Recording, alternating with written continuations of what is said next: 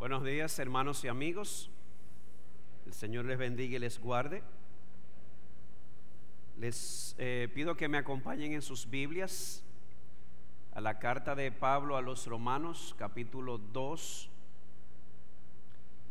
versículos 1 al 5. Romanos 2, del 1 al 5.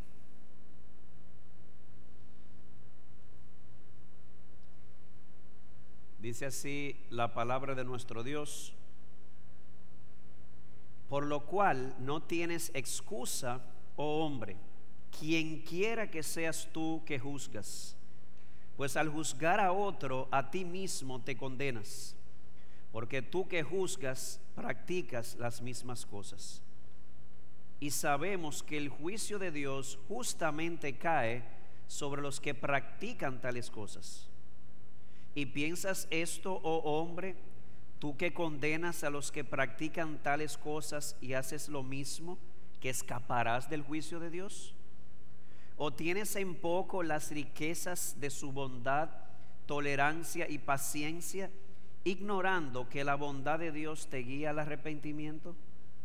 Mas por causa de tu terquedad y de tu corazón no arrepentido, estás acumulando ira para ti en el día de la ira y de la revelación del justo juicio de Dios. Amén. Oremos. Señor y Dios, la gloria, la honra y el honor sean solo para ti, porque tú eres Dios. Porque no hay otro Dios fuera de ti, ni tampoco lo habrá. Te honramos, oh Señor, por tus múltiples perfecciones. Y de manera particular te adoramos, no solamente como el creador, no solamente como el sustentador, sino también como el supremo juez de toda la tierra. Te honramos a ti, oh Señor, porque tu cetro es un cetro de justicia. Te honramos a ti, oh Señor, porque tú no juzgas por apariencias sino según verdad. Te adoramos a ti, oh Señor, porque justos y verdaderos son todos tus juicios. Porque, oh Señor, en ti no hay el más mínimo ápice de injusticia y de ambigüedad. Padre, y te damos gracias, porque a pesar de nuestras debilidades y de nuestros pecados, te damos gracias porque a pesar de que por naturaleza preferimos las tinieblas antes que la luz, te ha placido en tu gracia soberana darnos la luz de tu verdad. La has dejado, Señor, plasmada en la creación, como tus cielos, la obra de tus dedos, nos hablan constantemente de tus atributos invisibles, como tu poder, tu deidad, tu sabiduría. Has dejado tu verdad también plasmada en nuestras conciencias constantemente a través de los pensamientos nos acusan y nos defienden, recordándonos, oh Señor, que tu decreto contra el pecado es muerte. Y sobre todas las cosas has dejado tu verdad plasmada en tu santa palabra para mostrarnos allí el camino que debemos seguir para volver a ti. Gracias, oh Señor. Y te pedimos perdón, oh Señor, en polvo y silicio porque a pesar de tu misericordia al dejarnos la luz de tu verdad, no hemos tratado tu verdad de manera justa. La hemos socavado, la hemos detenido, la hemos, oh Señor, ahogado o estrangulado en nuestros corazones. No hemos dejado que se manifieste a causa de nuestro pecado. Padre, perdónanos por nuestros pecados, pecados de omisión, pecados de comisión. Padre, perdónanos por todas las veces que hemos hecho lo que tú prohíbes y por todas las veces que no hemos hecho lo que tú demandas. Te pedimos perdón por nuestros pecados particulares, personales, por nuestros pecados como iglesia, oh Señor, por nuestros pecados como nación. Ten misericordia de nosotros, oh Padre. Así como es la distancia de la tierra a los cielos, así de grande es tu misericordia. Por eso te rogamos, ten misericordia de nosotros. Perdona también de manera más particular a la luz de este texto el pecado de nuestra hipocresía. Esa hipocresía que constantemente la vestimos de moralidad, pero sabiendo la verdad en el fondo, de que constantemente hacemos las mismas cosas que condenamos en otros. Oh Padre, ten misericordia de nosotros. Te rogamos, ayúdanos a cada día más morir al pecado y vivir más a la justicia. Ayúdanos cada día más a parecernos un poco más al primogénito entre muchos hermanos, a nuestro Señor Jesucristo, tu imagen perfecta. Oh Padre, te rogamos también que aquellos que están aquí, que no te conocen, tú los traigas al arrepentimiento, que tu bondad, tu tolerancia, tu paciencia, tu longanimidad, además del temor al juicio, sean las más grandes motivaciones para que aquellos que están aquí, que no te conocen, vengan a tus pies. Oh Padre, también te rogamos que tú consueles a nuestros dolidos. De manera particular a nuestro hermano Edelmiro con su pérdida. Recuérdale, oh Señor, que tú estás ahí y también toda una familia de fe. Te rogamos también que tú sanes a nuestros enfermos y sobre todas las cosas ayúdanos en medio de nuestra adversidad, de nuestras enfermedades, de nuestras dolencias, a transmitir este claro mensaje a los que nos rodean que tu misericordia es mejor que la vida. ¿Qué más pediros, Señor? Ayúdame. Ayúdame de tal forma que al abrir mi boca me sean dadas palabras llenas de gracia y verdad para que tu nombre sea exaltado y para que tu pueblo sea edificado. Porque te lo rogamos en los méritos de Cristo. Amén. Bien, la predicación de hoy la hemos titulado El poder del Evangelio y los hipócritas moralistas. De hecho, si tuviese la oportunidad de corregir el título de la predicación anterior, le hubiese puesto el poder del Evangelio y los paganos. Y este le vamos a poner el poder del Evangelio y los hipócritas moralistas, basado en el texto que leímos hace un momento. Y quisiera comenzar leyendo una carta que le vamos a escribir a Pablo. No sé si él la va a escuchar, pero vamos a escribirle lo siguiente. Querido Pablo, acabamos de terminar de estudiar Romanos 1. Pablo, te felicito de manera vigorosa por haber expuesto el mal y por haber expuesto el pecado de esa manera. Quiero que sepas, mi amado Pablo, que estoy totalmente de acuerdo con todo lo que tú expones. Estoy de acuerdo contigo al exponer la forma inapropiada en que esos paganos se comportan. Estarás contento, querido Pablo, de saber que tampoco yo le doy mi aprobación para aquellos que practican tales cosas. Al contrario, yo reconozco que tales cosas son malas y estoy de acuerdo con que esas personas no tienen excusa y son dignas de la ira de Dios. Atentamente, yo que estuve aquí la semana pasada oyendo el sermón de Romanos 1, 18 al 32. Mi amado hermano y amigo, en toda cultura y en todo lugar vas a encontrar moralistas. Hasta en la pagana Roma encontrarías a un Séneca, un filósofo estoico, eh, dicho sea de paso, contemporáneo de Pablo, y que fue su consultor hasta cierto punto, este hombre de seguro no hubiese dado su aprobación hacia los vicios que mencionamos la semana pasada, mencionados en Romanos 1, 18 al 32. Todo lo contrario, hubiese expresado su condenación sobre la mayoría de esas cosas. Más aún, tú puedes encontrar en otros lugares y en otros tiempos a pacifistas como Gandhi, que entienden que los valores cristianos podrían engrandecer a una nación. De modo que tú no tienes que ir a la iglesia para encontrar personas moralistas. Y probablemente tú que estás sentado ahí en este momento, podría sucederte algo parecido. Después de escuchar a Pablo, lo mismo que hubiese hecho Séneca o tal vez Gandhi, tú estás sentado ahí, oyes a Pablo eh, exponer Romanos 1 y posiblemente tú dirías, sí Pablo, estoy perfectamente de acuerdo con todo lo que dices, eso es perfectamente cierto. Sin embargo, tú que podrías decirle eso a Pablo, te podría suceder como el hermano mayor en la parábola de eh, el hijo pródigo, recuerdan.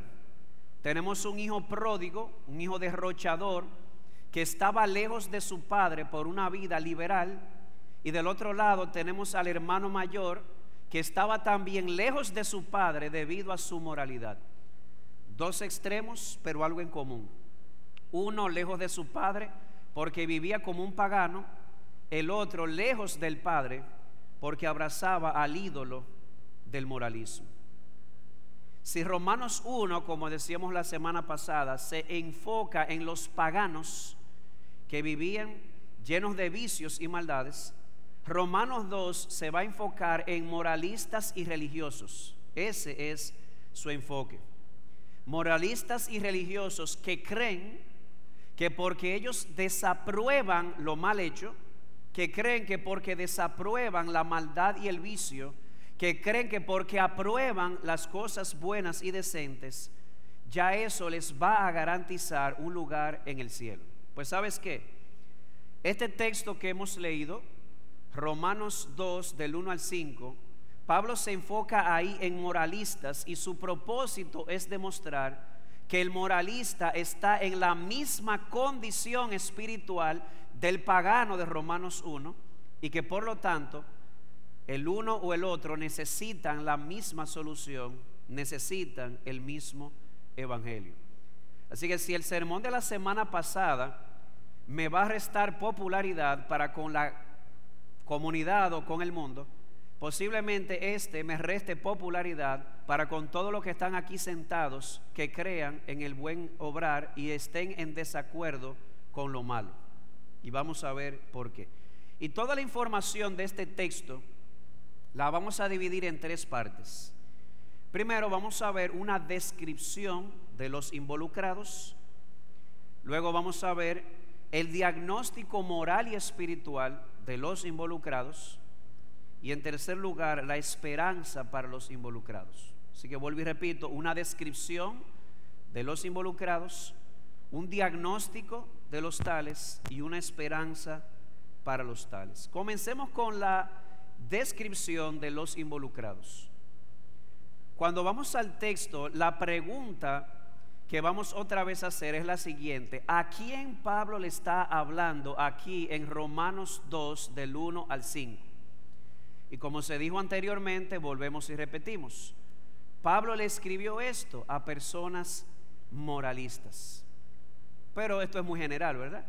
¿Cómo describe Pablo a estos moralistas?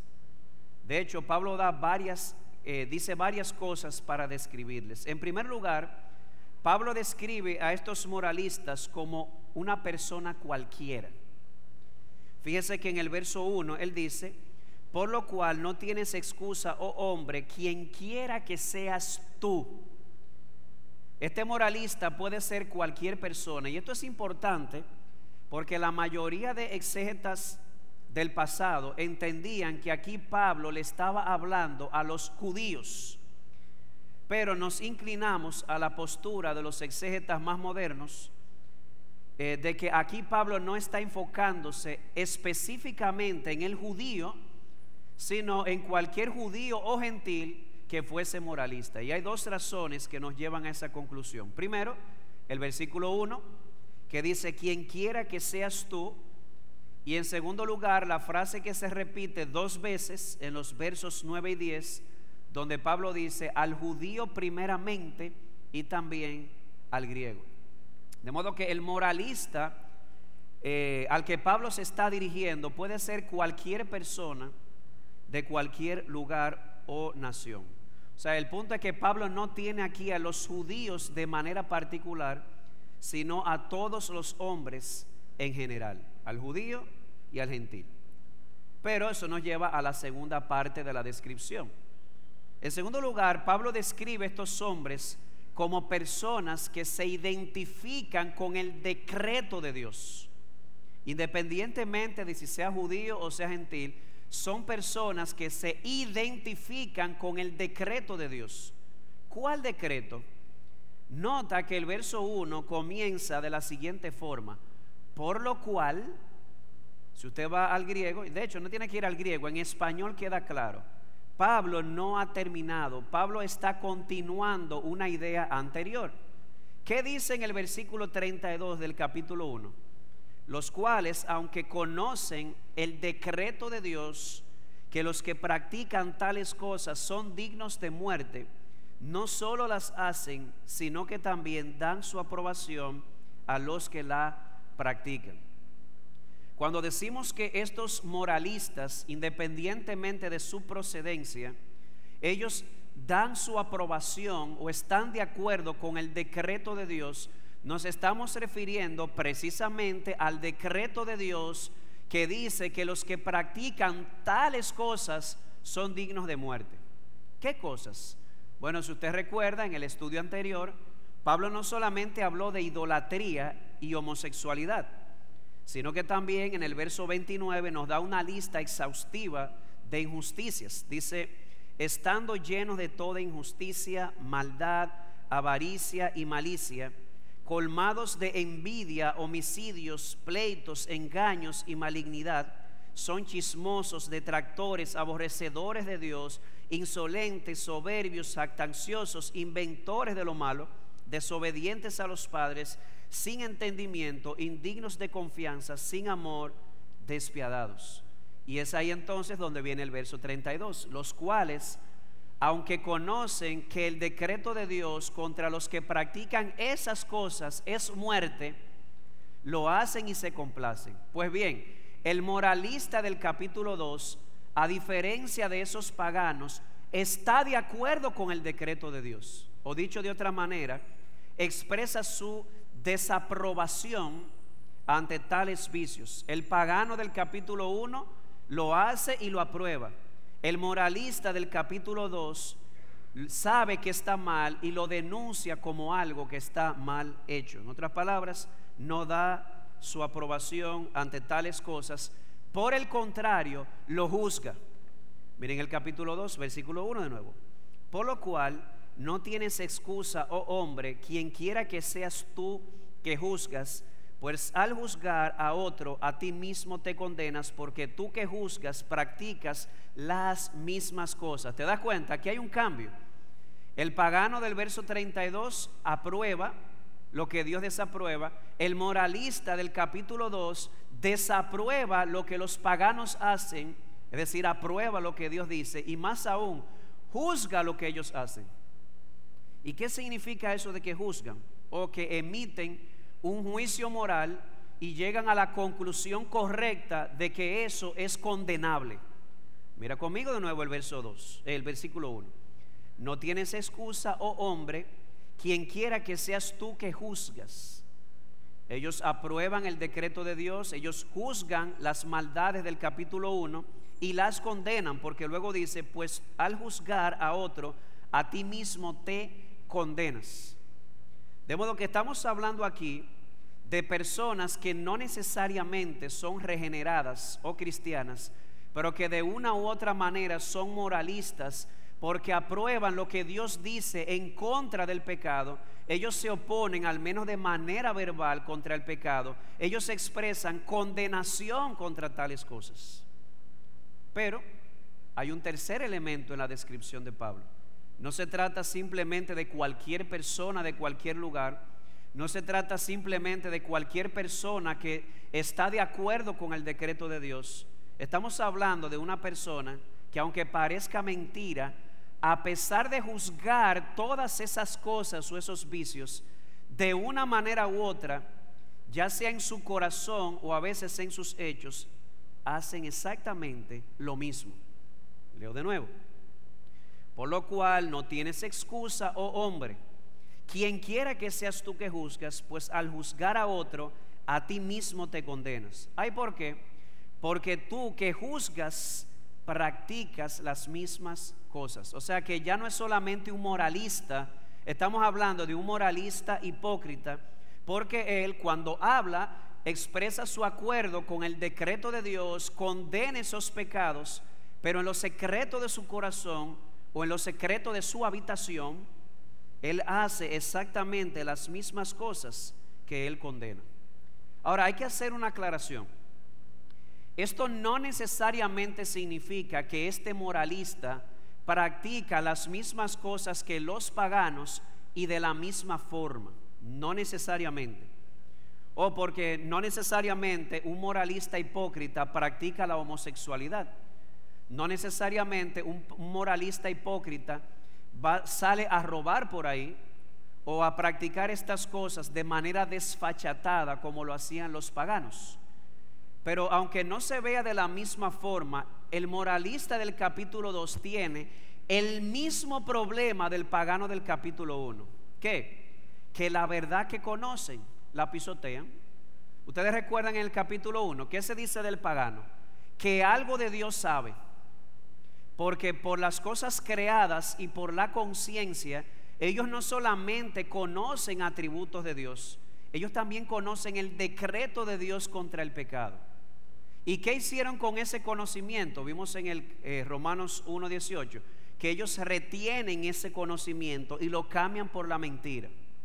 Pues en el capítulo 2, aunque estemos hablando de una persona que externamente se vea diferente a ellos, estamos hablando de una persona que hace exactamente lo mismo, que retiene la verdad que conoce de manera injusta. ¿Por qué?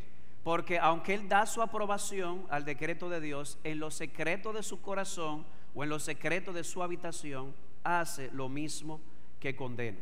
O sea que al final se ve, son vidas que parecen muy distintas en lo externo, pero cuando vamos al corazón tenemos una realidad, no hay mucha diferencia. La verdad que conocen de Dios la retienen de manera injusta y la cambian por la mentira. Y amado hermano, no te confundas con esto. Pablo no está censurando a los moralistas porque ellos condenan esas cosas. No, no, no, no, no. Es que tiene que quedarte claro esto. Si tú no condenas esas cosas, como los paganos las estás aprobando. El punto aquí no es que Pablo los censura por condenar tales cosas. Se supone que deberíamos hacerlo. El problema es que ellos lo condenaban, pero también hacían esas cosas que ellos mismos condenaban. Y Jesús tiene un nombre para eso en Mateo 7. Le llama hipocresía, una doble moralidad o un doble estándar. Es un doble estándar moral porque lo utilizan de una manera para con los paganos o los de afuera, pero le dan otra aplicación cuando se trata de ellos. Así que el moralista del que Pablo habla puede ser una persona de cualquier lugar que cuando se trate de moralidad dicen yo estoy de acuerdo con el decreto de Dios. Los que hacen esas cosas no tienen excusa, son dignos de muerte. Sin embargo, en lo secreto hacen las mismas cosas. Y aquí viene la cuarta cosa que Pablo dice de ellos. Que a pesar de todo eso, ellos se excusan ellos se excusan de practicar lo mismo que condenan. Aquí entonces el asunto se pone peor todavía. Porque hacen lo que condenan y se justifican. Por eso es que Pablo comienza en el capítulo 2, verso 1 de la siguiente forma. Por lo cual no tienes excusa, quien quiera que seas tú que juzgues. Se excusaban. ¿Y bajo cuáles argumentos? Mira qué interesante esto. Ellos se excusaban de no hacer lo que condenaban bajo el argumento de que ellos no eran tan malos como los paganos del capítulo 1. Eso es muy común. Yo sé que yo, tú sabes, de vez en cuando cometo mis errores. Eso es lo que mucha gente dice. Por no, no quieren decir pecado. Pero al final hay otros que son peores que yo. Ellos se excusaban de esa manera. Los paganos son peores que yo. Y no solamente eso no solamente se excusaban diciendo ellos son peores, también se excusaban utilizando la bondad y la paciencia de Dios como excusa. Mira conmigo el verso 4.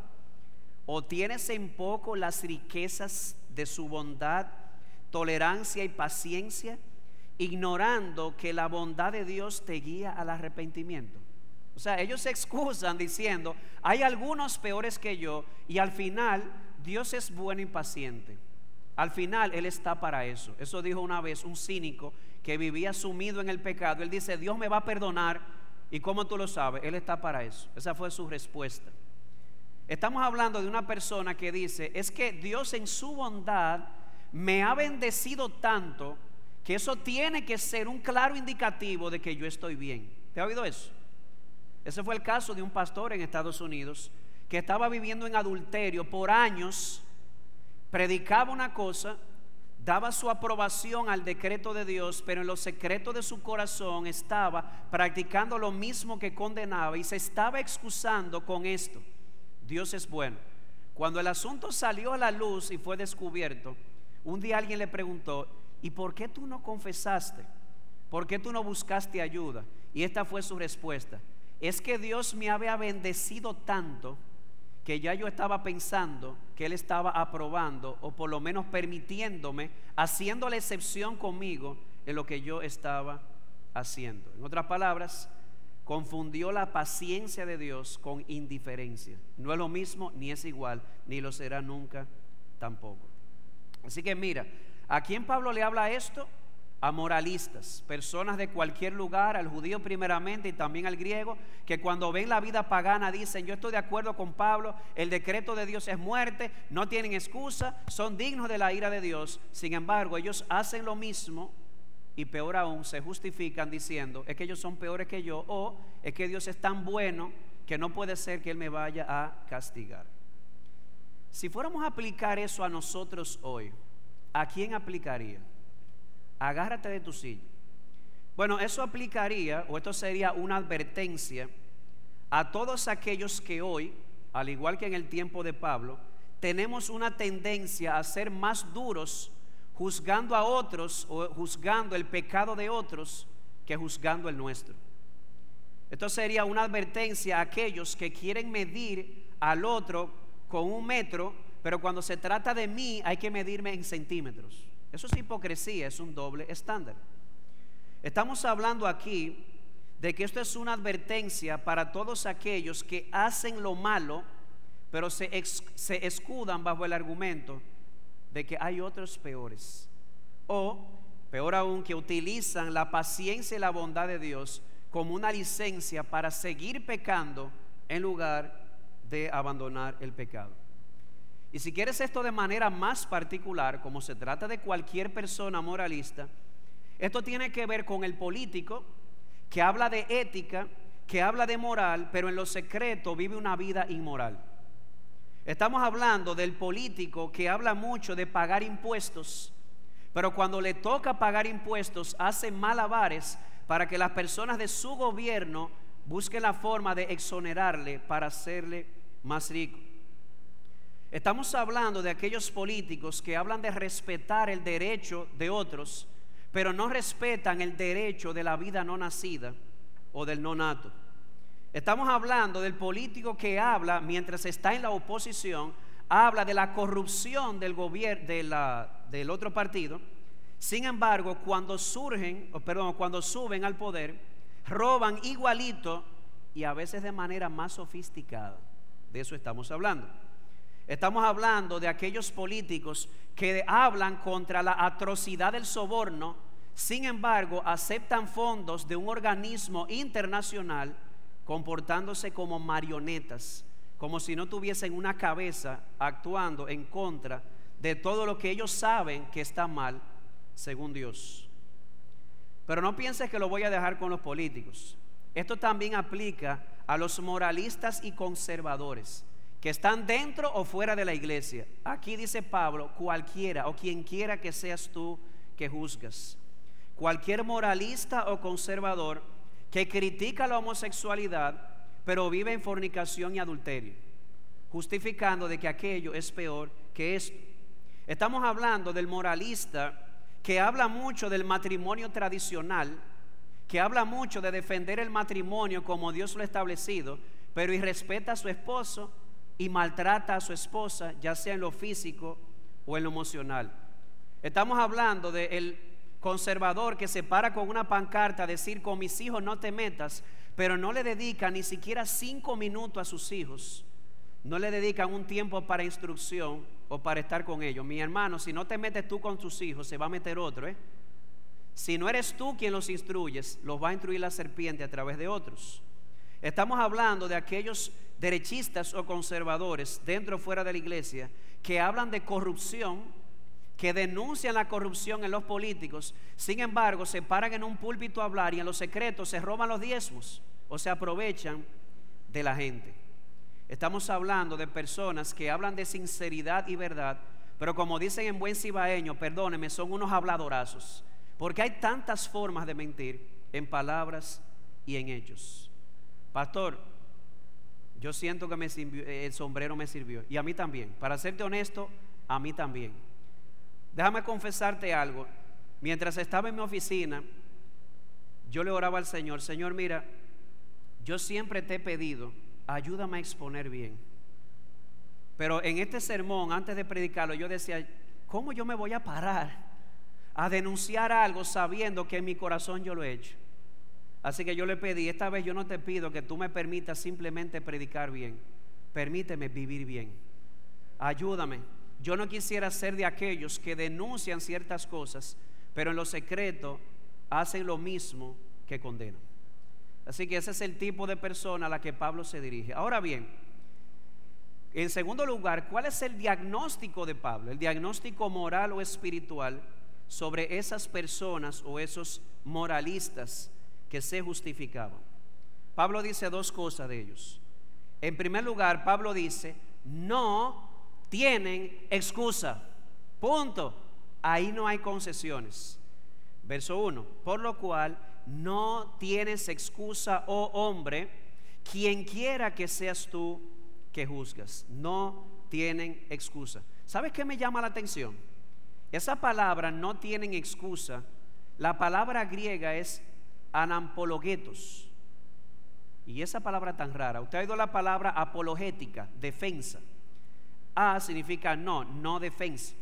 Simplemente lo traigo porque es una palabra conocida, pero no es el énfasis.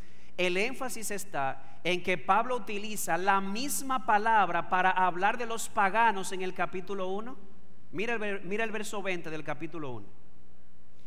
Dice, porque desde la creación del mundo, sus atributos invisibles, su eterno poder y divinidad, se han visto con toda claridad, siendo entendidos por medio de lo creado, de manera que no tienen excusa. Literalmente la misma palabra. Los paganos del capítulo 1 tenían un conocimiento de Dios, de su poder, su deidad, de su decreto, basado en la creación, en la conciencia.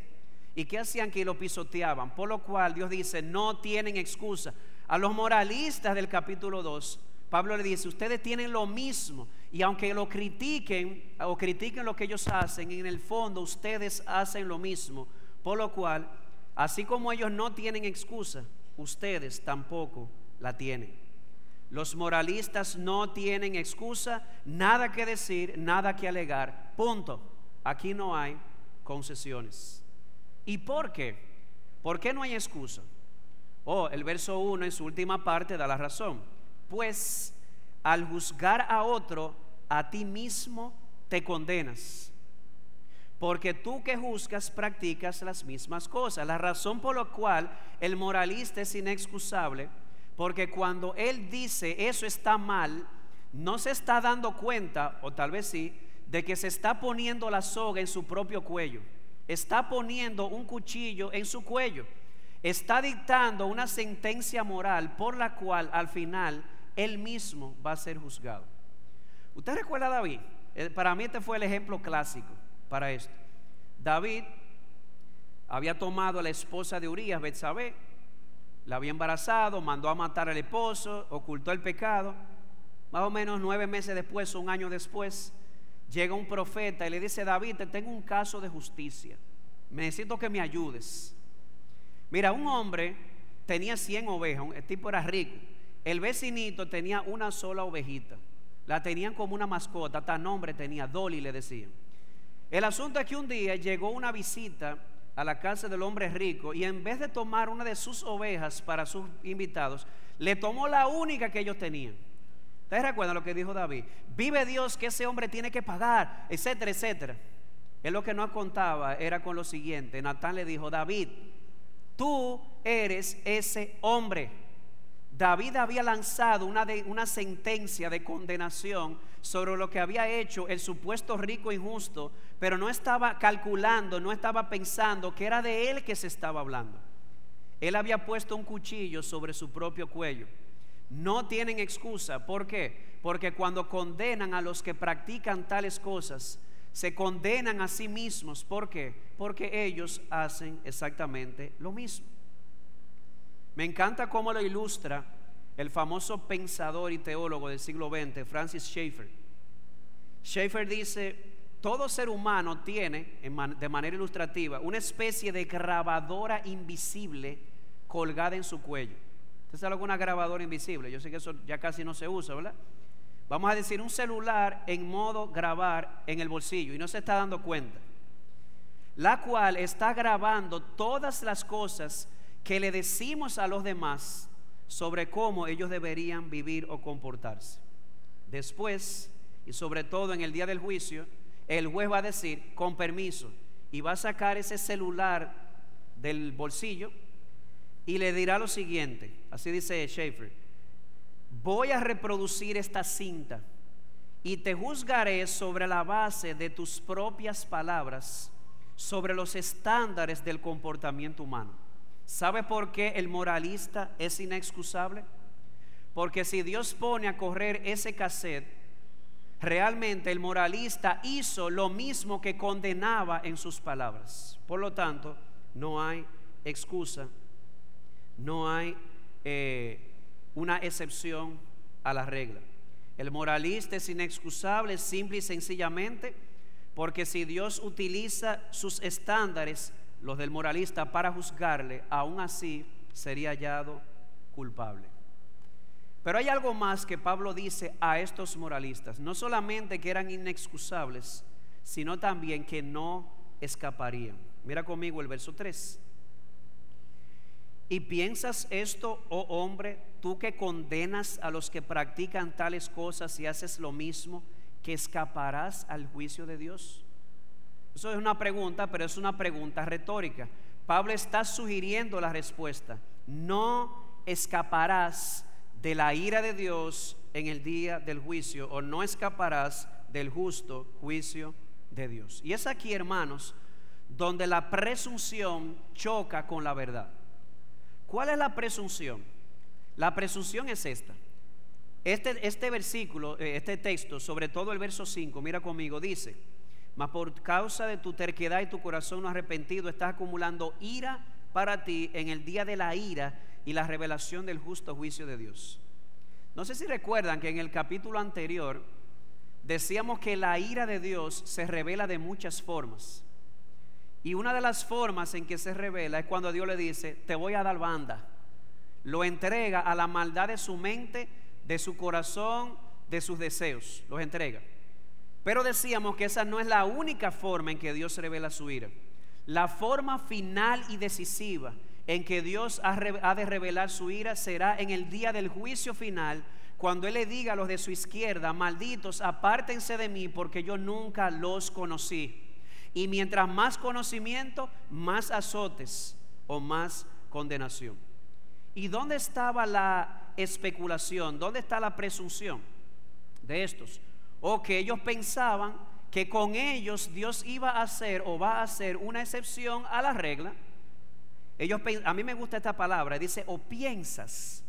Esa palabra en el griego significa calcular o razonar. Obviamente es un mal cálculo o un mal razonamiento. Es como la persona que siempre está especulando con que el dólar va a subir y hace unas inversiones, pero todo le sale mal porque no hace un buen cálculo. Esta persona, basado en que hay otros peores, basado en que Dios es bueno, paciente, misericordioso, ellos calculan o asumen que en el día del juicio Dios va a hacer una excepción con ellos. Esa es la percepción de ellos o la presunción, pero esa no es la realidad. ¿Cuál es la realidad? Lo que dice el verso 2. Y sabemos que el juicio de Dios justamente cae sobre los que practican tales cosas. Me gusta más cómo lo pone la Reina Valera, es un poco más literal. Dice, y sabemos que el juicio de Dios para los que practican tales cosas es según verdad. En otras palabras, la verdad es esta, el juicio de Dios no se basa en especulaciones humanas, no se basa en cálculos humanos, el juicio de Dios no se basa en razonamientos humanos, se basa en evidencia, se basa en la verdad. Y es aquí donde entra la pregunta. Si nos vamos a la verdad, si nos vamos a la evidencia, lo que se ve, y entendemos que el juicio de Dios va a caer sobre los paganos por practicar esas cosas, ¿qué te hace pensar a ti que tú vas a escapar de la ira de Dios si tú haces lo mismo? Mi amado hermano, si tú crees que Dios va a ser una excepción contigo, tú estás pasando por alto lo que dice el verso 2, que el juicio de Dios no es según los criterios humanos o razonamientos o malos cálculos. El juicio de Dios es según verdad. Y si el pagano no va a escapar de la ira de Dios en el día del juicio por vivir así, tampoco el moralista escapará si practica las mismas cosas. Así que mi amado oyente, seas religioso o no, sea miembro de IBG o no, la pregunta es la siguiente. ¿Qué tú piensas de tu propio, eh, o sea, cuál es tu diagnóstico para contigo mismo? Porque no sé lo que tú piensas, Pablo dice, eres inexcusable. Y en el caso tuyo que vives en República Dominicana, que además de tener la creación y la conciencia, tienes la Biblia, hasta en el mismo escudo de nuestra bandera, esta nación se levantó bajo principios cristianos a ti o tú tendrás menos excusa que un caníbal. Jesús dijo, al que más se le da, más se le exige. Y un adulterio mío es peor que un adulterio de un caníbal. ¿Por qué? Porque yo tengo más luz. Tú que me escuchas tienes más luz que un caníbal en Papúa Nueva Guinea, por lo cual no es simplemente que no tienes excusa, es que tu condenación será peor si persistes en ese camino. ¿Hay por qué? Precisamente por eso, porque el juicio de Dios no se basa en presuposiciones o en cálculos humanos, el juicio de Dios se basa en la verdad. Además, amado oyente, ¿tú crees que porque tú no apruebas lo mal hecho, tú crees que porque tú levantas tu voz frente al guacalito, o levantas tu voz en las redes sociales en contra del aborto y en contra de la homosexualidad, que eso te va a hacer escapar del juicio de Dios. No, no, no, no. Si no te arrepientes, perecerás igualmente, dice Jesús también en su palabra. ¿Tú crees que Dios va a actuar contigo de una eh, va a ser una excepción contigo? ¿Tú crees que Dios va a, a practicar la impunidad como los políticos? No, no, no, no es que en Dios no hay cuñas políticas, porque el juicio de Dios es según verdad. Creer que Dios va a ser una excepción contigo, eso no es verdad, eso es presunción y de la mala. Así que aquí no hay privilegios ni cuñas políticas. Pero falta algo más. Vimos a quién se dirige Pablo. A moralistas, personas de cualquier lugar, que dicen yo estoy de acuerdo con el decreto de Dios, pero a pesar de decir eso, viven y practican las mismas cosas y peor aún se excusan. Personas que son inexcusables y que por más que quieran eh, buscar argumentos, al final no escaparán de la ira de Dios si no se arrepienten. Pero queda una pregunta aquí. ¿Hay, ¿Hay alguna esperanza para ellos? ¿Hay esperanza para el moralista específicamente de escapar de la justa ira de Dios en aquel día? La respuesta es sí. Si tú que estás aquí sentado me estás oyendo, eres uno de esos moralistas que dice, yo apruebo lo que Dios dice, pero vives de espaldas lo que Dios dice, que te vives excusando, hay esperanza para ti. Si sigues por ese camino, definitivamente no escaparás del juicio de Dios, pero hay esperanza para escapar de ese juicio. ¿Cómo? Versículo 4. ¿O tienes en poco las riquezas de su bondad, tolerancia y paciencia, ignorando que la bondad de Dios te guía al arrepentimiento? La única manera de escapar al juicio venidero, la única manera que tienes, oh moralista, de escapar del juicio de Dios es esta, arrepentimiento. Dios no exige perfección moral, pero Dios exige arrepentimiento. Esa es la única manera de escapar, pero esa es la buena noticia del Evangelio, de que Dios salva de la injusticia humana y salva de la ira divina y específicamente de esa ira que Él va a manifestar en aquel día. Hay una forma de escapar, la misma forma que dijo Juan el Bautista, cuando le dijo a los oyentes, huyan de la ira venidera, lo que Él dijo fue, no me vengan aquí que ustedes son hijos de Abraham, arrepiéntanse. Y es lo mismo que Pablo dice aquí. La única manera de escapar es el arrepentimiento. ¿Y qué es el arrepentimiento? Interesante, porque es verdad que la palabra griega metanoia, que se traduce como arrepentimiento, significa un cambio en la manera de pensar. Pero este texto nos muestra que arrepentimiento es más que un cambio en la manera de pensar. ¿Por qué? Vamos a preguntarle a los moralistas. Moralista, ¿qué tú piensas sobre esas cosas que practican los paganos? ¿Y qué tú piensas sobre el juicio de Dios hacia eso? ¿Qué te dirán? Bien, estoy de acuerdo con Dios. Eso está mal y ellos merecen que Dios baje su ira sobre ellos. ¿Ustedes creen que el pensar es correcto? Sí. Sin embargo, ellos hacen lo que condenan lo que nos muestra que el arrepentimiento es verdad, comienza con un cambio en la manera de pensar, pero no se limita a la manera de pensar, es un cambio también en la forma de vivir. Arrepentirse aquí significa que si ellos practican las mismas cosas que los paganos, tienen que dar media vuelta y ahora volver a Dios. Eso significa arrepentimiento. La palabra hebrea es shub, que significa volverse a Dios.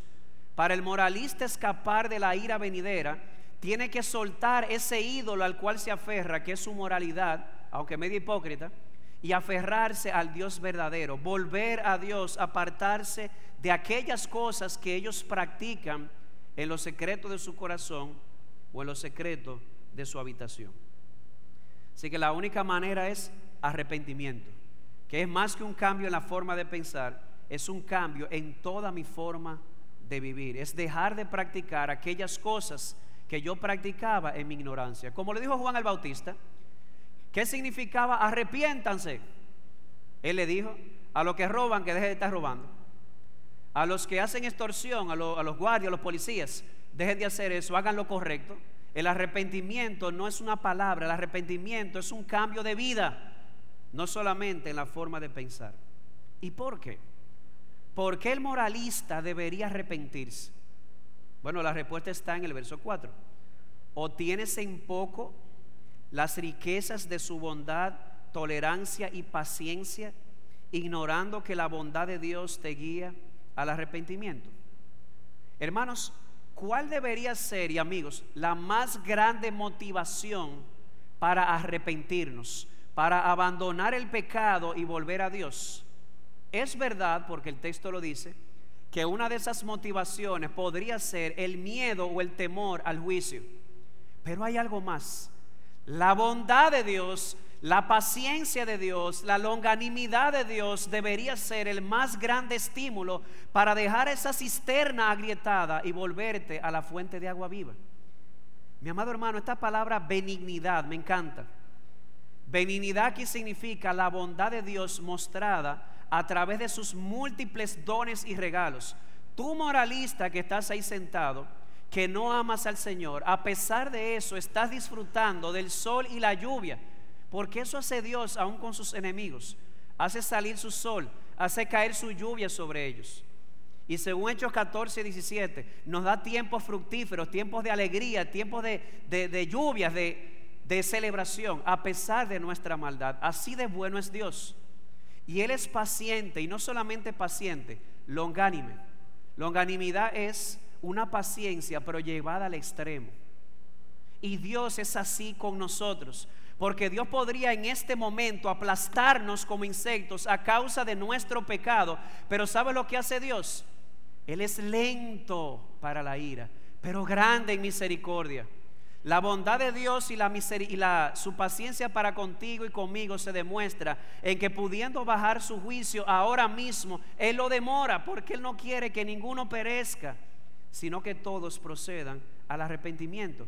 Esas cosas deberían llevarte a ti y a mí al arrepentimiento, a volvernos a Dios. Pero ¿qué hace el moralista? Él menosprecia eso. Cuando una persona se resiste a volver a Dios, está menospreciando la bondad, la paciencia, la longanimidad de Dios.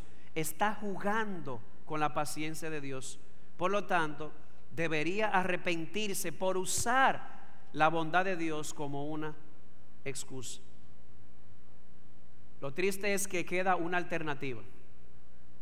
Lo que le llamo aquí una alternativa lamentable. ¿Cuál es esa? La que dice el verso 5. Mas por causa de tu terquedad y de tu corazón no arrepentido, estás acumulando ira para ti en el día de la ira y de la revelación del justo juicio de Dios. ¿Cuál es la otra alternativa? El no arrepentimiento. Lamentablemente, a pesar de que la bondad, la paciencia, la longanimidad de Dios, a pesar de que se acerca un juicio donde Él ha de manifestar su ira, muchos lamentablemente se mantienen aferrados a la terquedad de su corazón y no se arrepienten. ¿Quiere que te diga algo interesante? Esas palabras que aquí se traducen como terquedad y corazón no arrepentido, se utilizan en el Antiguo Testamento griego, la Septuaginta, para referirse a, corazones que son culpables de idolatría. En otras palabras, la alternativa lamentable es que la persona, en lugar de arrepentirse, volver a Dios motivado por su bondad, su paciencia, prefiere en terquedad seguir aferrado a su ídolo. ¿Y cuál es su ídolo? La moralidad. Mi amado hermano, despierta. El hermano mayor y el hermano menor en la, parábola del hijo pródigo tenían cosas distintas o eran muy distintos en su forma de vida, pero tenían algo en común. ¿Qué? El hermano menor, el licencioso, el liberal, estaba lejos de Dios a causa de su inmoralidad. El hermano mayor estaba lejos del Padre precisamente porque se creía una persona muy buena que no necesitaba arrepentirse ni confiar en Dios.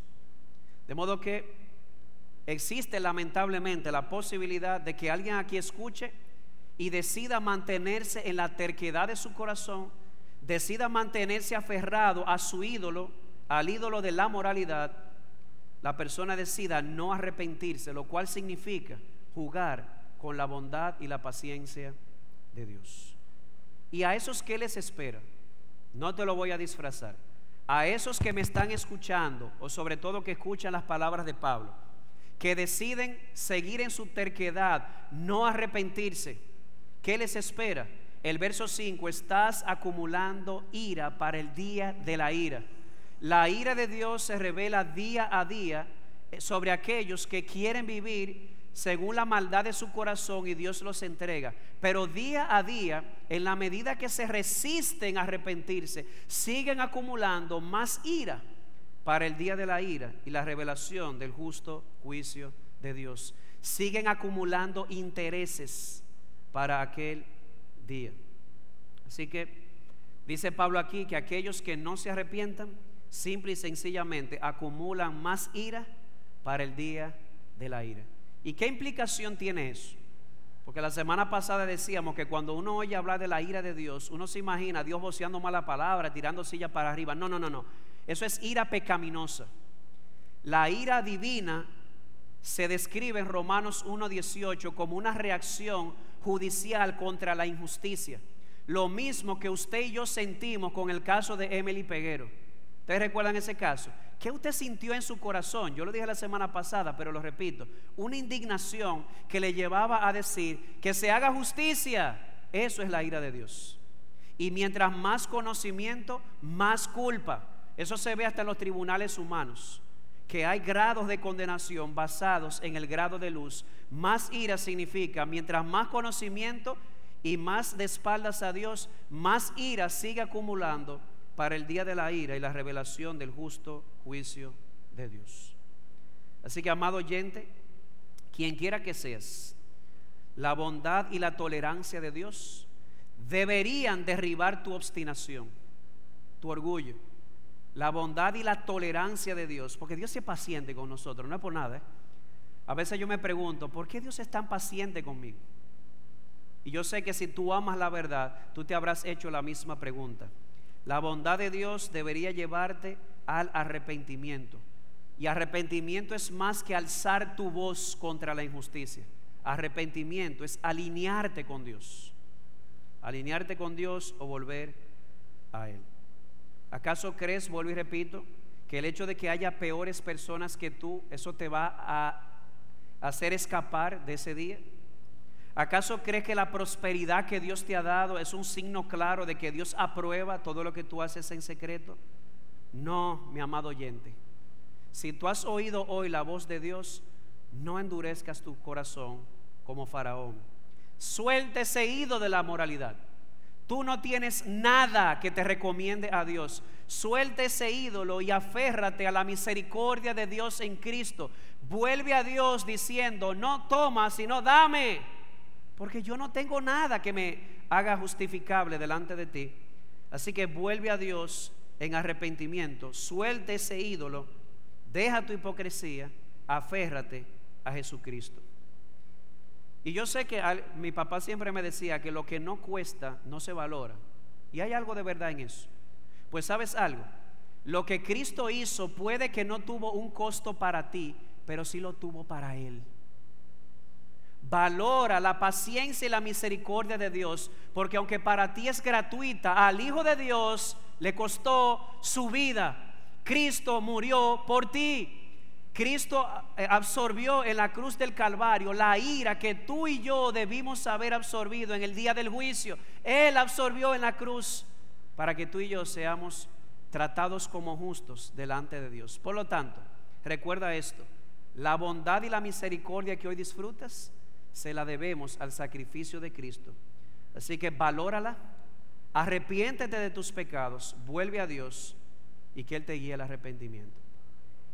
Así que no solamente el pagano necesita de Dios, el moralista que se mantiene lejos de Dios bajo la excusa de que yo no soy tan malo, está en la misma condición, necesita el mismo evangelio y esta es la buena noticia del evangelio, que hay salvación o se ofrece salvación al pagano, pero también al moralista. Así que te digo, arrepiéntete de tus pecados, ven a Cristo y vivirás.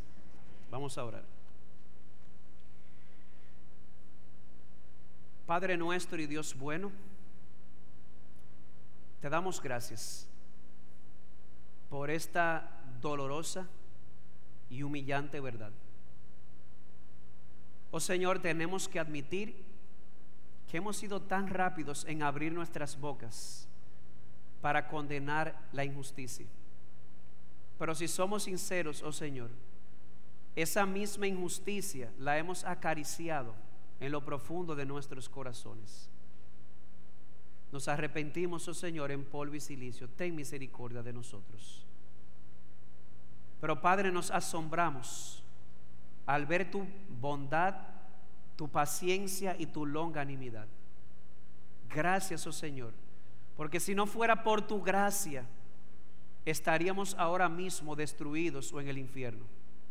Pero es, oh Señor, porque tú eres el Dios de la segunda oportunidad que tú enviaste a tu Hijo Jesucristo y lo, aplastaste bajo el peso de tu ira para darnos perdón y reconciliación contigo.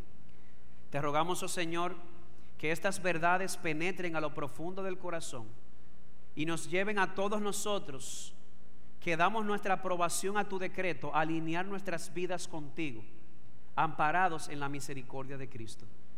Y te rogamos por aquellos que están aquí que no te conocen Ayúdalos, oh Señor, por tu palabra y por tu espíritu, a soltar ese ídolo y aferrarse a Jesucristo. Sálvalos, oh Señor. Concédeles salir de aquí con la esperanza de que si hoy mueren o Cristo viene hoy, estarán con Él por toda la eternidad. Y a nosotros los que hemos creído, ayúdanos a seguir trabajando en nuestra salvación con temor y temblor. Líbranos, oh Señor, de la presunción. Líbranos de creer que tú harás la excepción con nosotros porque tu palabra enseña que tu juicio es según verdad y no según caprichos humanos. que tu bondad, tu paciencia, tu misericordia nos lleve cada día más a crecer en santidad y a parecernos más a Cristo.